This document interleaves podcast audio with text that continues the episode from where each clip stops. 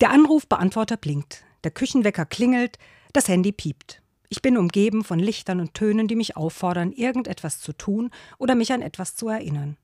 All diese praktischen Alltagshelfer suggerieren mir, dass das Leben durch sie so viel einfacher ist. Zahlreiche Zeitschriften für moderne Hausfrauen bieten Dinge an, die ebenso praktisch wie kitschig hässlich sind. Zum Beispiel der Bewegungsmelder Zwerg, der freundlich lächelnd Besucher mit einem Pfeifton anmeldet. Lauter Dinge, die kein Mensch braucht, oder?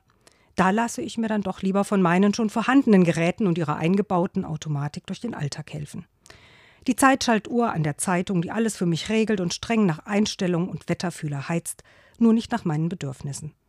Den zahlreichen Fenstern auf meinem Computerbildschirm, die aufgehen, ohne dass ich sie aufrufe und mich zu Dingen auffordern, die ich eigentlich gar nicht tun will. Auch in meinem Auto bin ich zahlreichen elektronischen Abhängigkeiten ausgeliefert.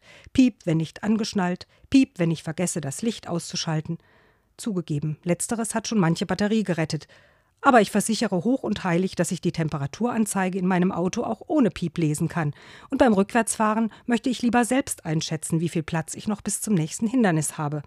Ich möchte mein Auto steuern, aber manchmal denke ich, es steuert mich. Vielleicht denken Sie jetzt, bei der piept's wohl. Sie haben recht, bei mir piept es fast immer und überall.